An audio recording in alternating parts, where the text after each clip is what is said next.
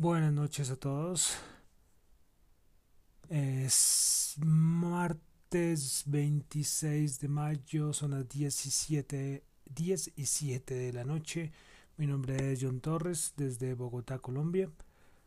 Saludo a todos los que nos escuchan en vivo en este momento y a los que escuchan nuestro podcast en Spotify. Bueno, eh, comenzamos entonces el resumen de las noticias económicas del día después de un puente donde de todas maneras estuvimos muy pendientes de, todo lo, que pasaba.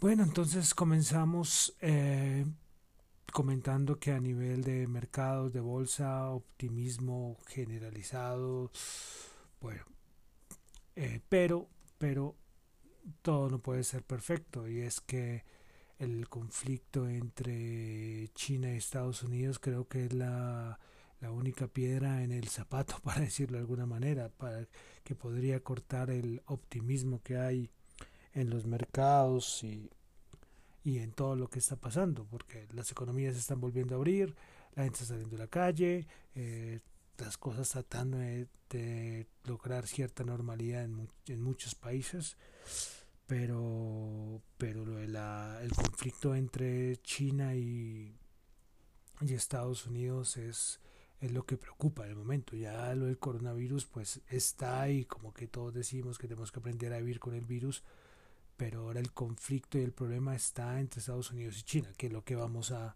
también a comentar en un momento. Pero bueno, entonces comenzamos, eh, vamos a comenzar con Europa esta vez. Eh, tuvimos el dato ayer del PIB de Alemania, el dato trimestral de crecimiento económico en Alemania se obtuvo un menos 2.2%, se contrajo la economía alemana eh, versus 0, menos 0,01 del anterior. ¿Esto quiere decir? Que la economía alemana entró en recesión técnica. Recordemos, dos trimestres negativos cayendo el PIB. Eso da como resultado eh, pues recesión técnica. Entonces ya, ya lo de Alemania se ve, desde el año pasado venía mal. Entonces como que todo el coronavirus lo que hizo fue como acelerar esta recesión o a que se llegara a esta recesión. Bueno, también de Alemania hoy tuvimos en la mañana, el dato del PIB fue ayer, eh, pero el dato de hoy que fue del clima de negocios, que es muy importante este del, del IFO, eh, pues estuvo, se esperaba que fuera de 78.5, el anterior había 74.2 y pues resultó 79.5. Muchísimo mejor. Bueno, tampoco muchísimo mejor, pero sí mejor de lo que de lo que esperaba el mercado. Esto fue un impulso alcista en las horas de, de la madrugada en los mercados europeos. Bueno, también sigamos con Europa. Eh, recordemos, lo hemos venido comentando, mm, todo el lío que hay con Europa, la refinanciación de los colonabonos, Banco Central Europeo. Bueno, pero recordemos todo lo del tribunal alemán que había prohibido a, lo de la compra de bonos por parte del Bundesbank. Pues hoy salió Reuters diciendo que había fuentes del Banco Central Europeo que informan que, que el Banco Central Europeo estaría trabajando en un plan de contingencia para continuar con el programa de compra de bonos, pero sin el Bundesbank. Bueno, esto me pareció algo, bueno, no sé, esto creo que no se lo esperaba a nadie, porque porque sería, no sé, un plan de, de esto sin contar con Alemania. Bueno, no sé, eh, salió la noticia, las fuentes Reuters es una cosa muy seria y bueno, estaremos muy pendientes a ver qué, qué, qué, sucede con esto. Bueno, eh, continuamos con la parte del popular fondo europeo que no se ponen de acuerdo, pues eh, este fin de semana la ministra de Finanzas de Suecia indicó a la cadena Bloomberg que, que el país no va a apoyar la propuesta que, de Alemania y Francia. Recordemos que Merkel con Macron eh, dijeron que ya tenían como una propuesta que iba a beneficiar a todos, pero que no. Esta, esa propuesta fue rechazada y no solo por no solo por Suecia, sino también por otros países del norte, entonces como Dinamarca, Austria, bueno. Y también esos países, lo que es Holanda, Austria, Suecia, Dinamarca, eh, van a presentar un plan alternativo al, a lo presentado por Alemania y Francia, donde se contemplan créditos directos para los países más afectados, pero con las contras con las contraprestaciones habituales a un rescate europeo. Ellos son los que siempre han dicho que nada de que, que esto va a ser un rescate, pero cada país responde por lo suyo. Entonces, bueno, eh, esta novela sigue y ya, ya vamos a comenzar junio y, se supone que esta semana tiene que volverse a una reunión o algo así, otras propuestas, pero, pero bueno. Eh, quería nombrarlo porque esta novela Europa sigue y, y, esto, bueno, no sé a dónde va a llevar el euro, hacia porque porque ok las economías están volviendo a abrir pero pero pero es que necesitan esto este volver a abrir las economías no es que todos salen a la calle y otra vez todo normal no hay un montón de empresas quebradas eh, bueno, estoy hablando solo el caso de, de, de, en Europa no pero eso es una cosa general en todo el mundo entonces volver a, a reactivar la economía no es fácil y si no hay un apoyo económico como por ejemplo Estados Unidos lo está teniendo en Europa se les va a dificultar mucho las cosas. Bueno, eh, pasamos a Asia. Eh, bueno, aquí ya comenzamos con, con, con todo el, el, novelón que hay entre Asia y Estados Unidos. Recuerdo que hablábamos de, de, guerra comercial y era lo que se supone que esto tenía que llegar hasta guerra comercial porque es lo que hemos tenido el año pasado, todo la guerra comercial pero esto como lo dijimos la semana pasada ya tomó otro color. Ya esto es esto ya no es guerra comercial esto ya es una guerra política o una guerra de todo de todo. Esto ya es una cosa que salió de control. Pues bueno por ejemplo Asia eh, perdón China eh, mostró un dato de importaciones de, de soya. Eh, pues mostró que las importaciones de soya desde Brasil del mes pasado aumentó el 2.6. Pero también mostró que las importaciones de soya de, provenientes de Estados Unidos habían bajado 62%. Bueno, estas informaciones diciendo que bueno, que, creo que algo que se había pactado era las compras de, de soya por parte de China. Bueno, no sé, no sé, tocaría ver el documento por completo, pero, pero tenía la idea así. Entonces aparece China mostrando un resultado, un informe de las importaciones desde Brasil, como diciéndole a Estados Unidos, mire, mire, estamos comprando la soya a los brasileños, no ustedes. La caída es del 62%, aunque eso es 62% anual, y claro, recordemos todo lo que pasaba el año pasado, pero eso es un dato muy fuerte. Pero bueno, ¿esto para qué? Para decir que es que lo de China comenzó con una guerra comercial y ahora ya, repito, esto ya pasó a otro, a otro nivel.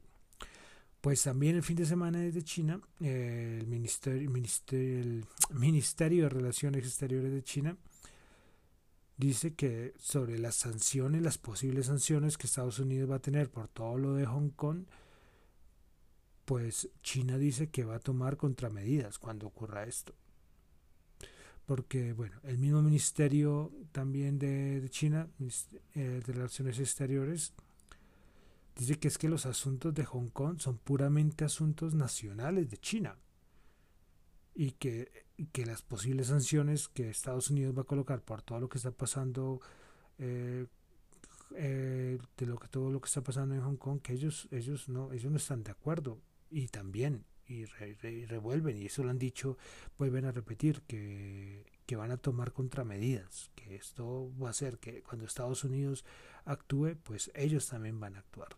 Entonces, esto de parte desde, desde China. ¿Sí? Entonces, claro, pero ¿qué pasa por parte de, de Estados Unidos? Por ejemplo, hoy el presidente, hoy Donald Trump, se le preguntó sobre todas estas sanciones contra China y dice que eh, va a hacer algo, que va a actuar, pero que no va a proporcionar más detalles, sí, que por el momento. Dijo también que el fin de semana espera ya poder tomar ya decisiones y poder revelar qué es lo que va a pasar. ¿sí? Las que la van, a haber sanciones eh, a empresas, a funcionarios. Bueno, hoy nombraron a, a muchas personas de, de, parte de China.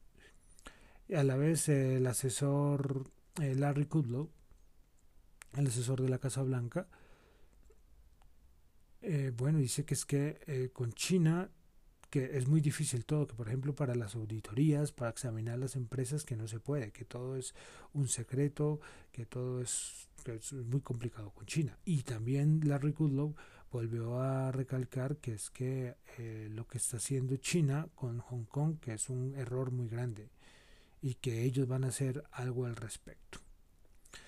Me pareció curioso fue que cuando al final de todo esto él, dijo algo que, que, bueno, eso es eh, traducido del inglés, pero dice que, que el acuerdo comercial que, que se firmó está intacto por el momento esto fue lo que me pareció, lo, lo, recalqué y en Twitter lo coloqué por el momento.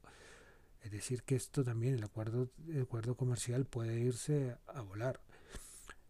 Y también, finalmente, Larry Kudlow dice que, que para Trump ahorita lo importante es como todo lo que el manejo que ha hecho China con el virus y que el acuerdo comercial en este momento no es tan importante como lo fue hace unos meses o el año pasado.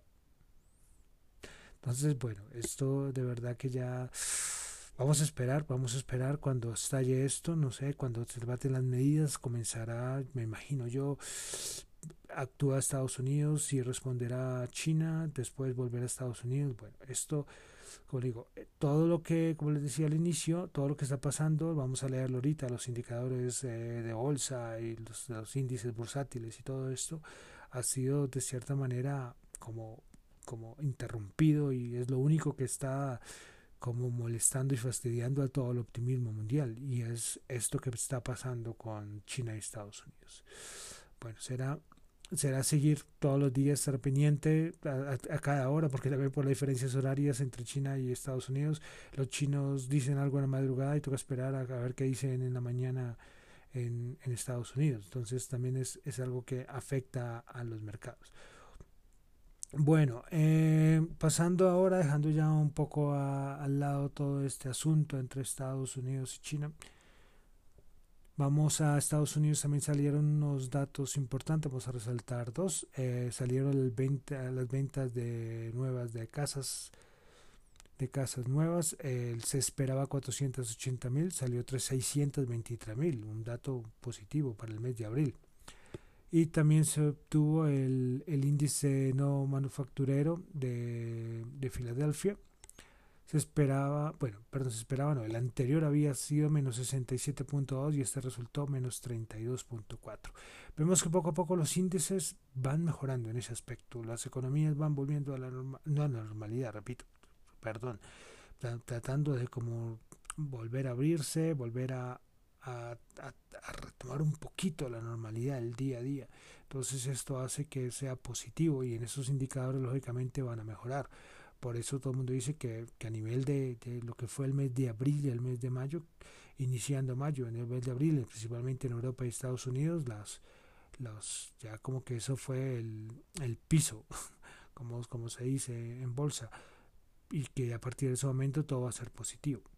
Bueno, entonces eh, por eso vemos que todos los indicadores van saliendo poco a poco positivos. Ya vimos, por ejemplo, en Alemania el índice de clima de negocios, ¿no? Entonces, bueno. Eh, pasando ahora a bueno un dato de aquí Latinoamérica que eh, a veces que poco hablo voy a tratar de tenerlo más en cuenta porque Latinoamérica ocurre muchas cosas aparte hoy que Fischler trabajó otra vez la nota argentina por todo lo del default. Argentina es, es un default tras un default y cojo y trato de salvarme de un default, lo que hago es hundirme. Entonces, bueno, Argentina es complicadísimo. Hoy también salió el dato de crecimiento económico en México y el Producto Interno Bruto de México se contrajo un 2 por 2, un 2.2% interanual basado en el primer trimestre del 2020.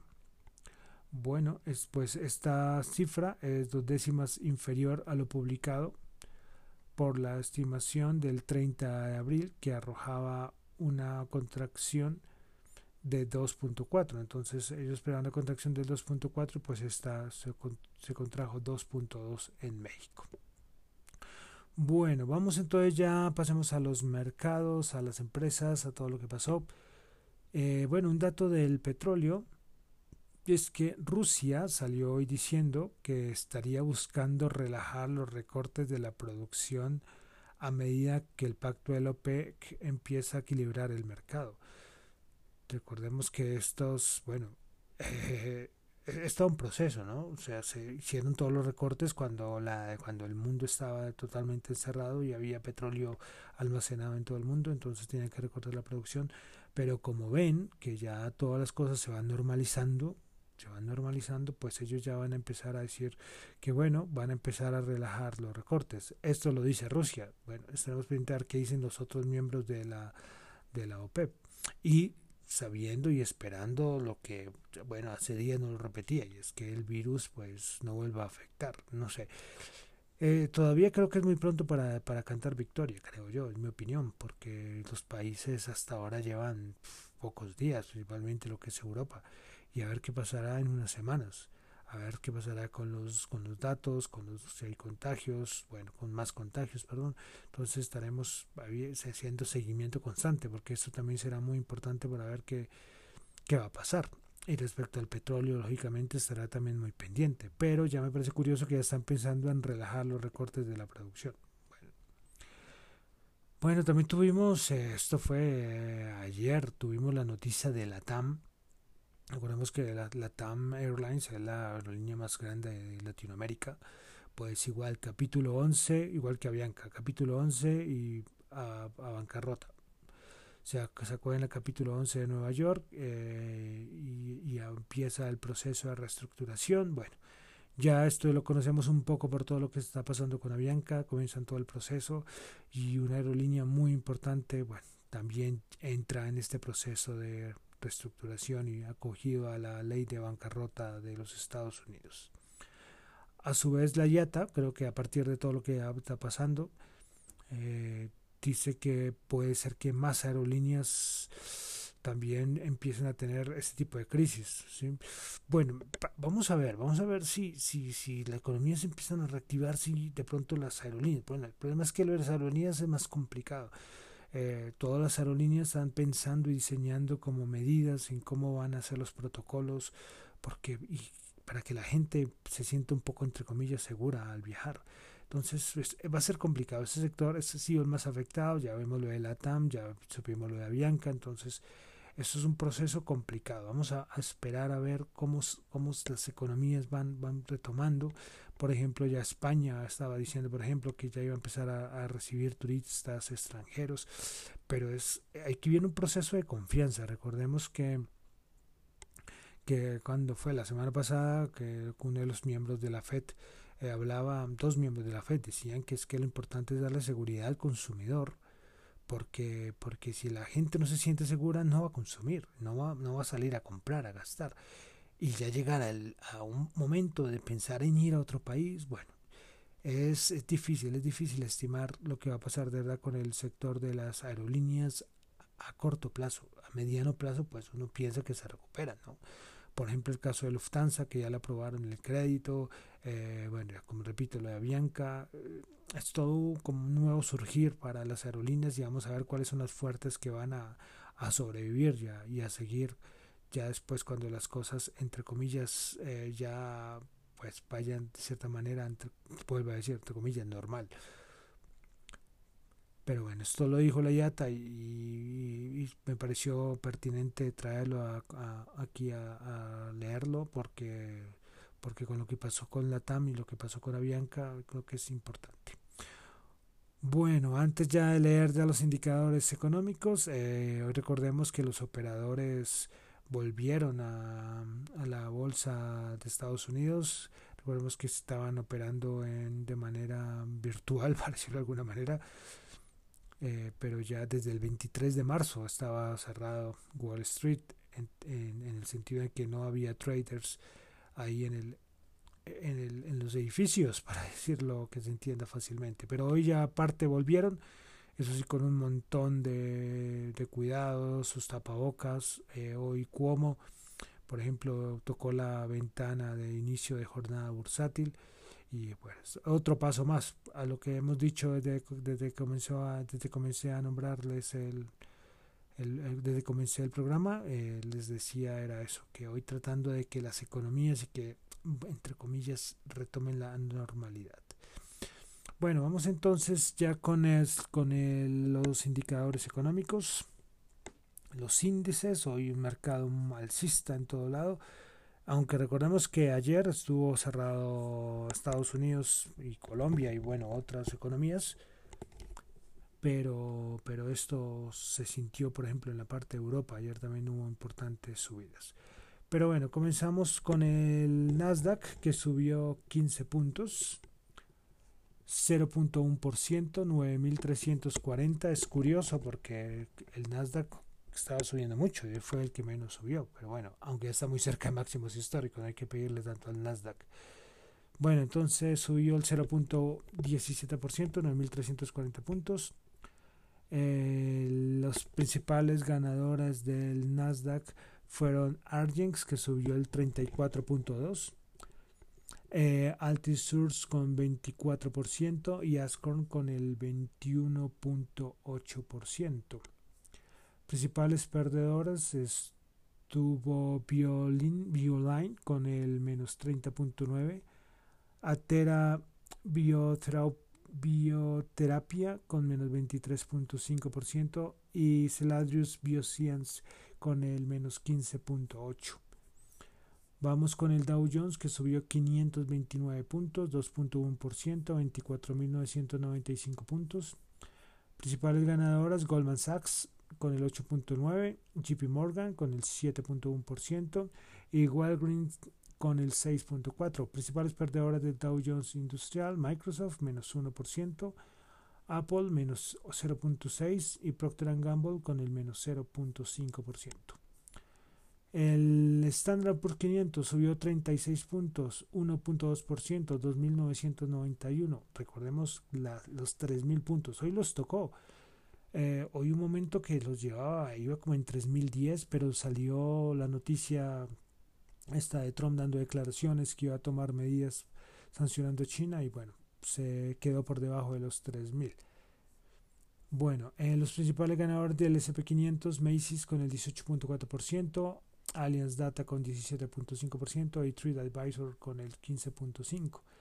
Principales perdedoras Take Two con el menos 7.3%, Vertex con el menos 6.4% y Newmont Corporation con el menos 6%. Eh, la Bolsa de Valores de Colombia, el Colcap, subió 15 puntos, 1.4% a 1072 puntos. Principales ganadoras, a Bianca, que subió el 180%. Eh, recordemos una cosa, Avianca ya empezó a negociarse en modo subasta, ya no en modo continuo, pero, pero yo creo que la gente eh, lo que pasa en los aerolíneas, lo que pasó, pasó hoy, todas subiendo, y yo creo que puede ver una cosa ahí, pero bueno, recordemos y la gente no se le puede olvidar que Avianca está en reestructuración. Sería muy diferente si Avianca no estuviera en reestructuración, pero Avianca está en capítulo 11, bueno, ya lo dijimos la semana pasada muchas veces, y bueno, y en modo subasta subiendo más del 100%. Bueno, eh, otra ganadora del día, Bancolombia Ordinaria con el 5% y Mineros con el 3.6%. Bueno, pasemos a las perdedoras en la Bolsa de Valores de Colombia. Da Vivienda con el menos 3.8, Canacol con el menos 1.2% y Celsia con el menos 0.7%. Bueno, vamos con el petróleo que sigue subiendo. El Brent 36 subió 0.4 y el WTI 34.1 subió 0.8 dólares. El oro 1703 bajó 20 dólares y finalmente la tasa representativa del mercado 3725 bajó 58 pesos. Bueno, entonces con esto terminamos el resumen de las noticias económicas del día. Mi nombre es John Torre, me encuentran en Twitter como arroba John Chu o arroba Dato Economía. Muchísimas gracias.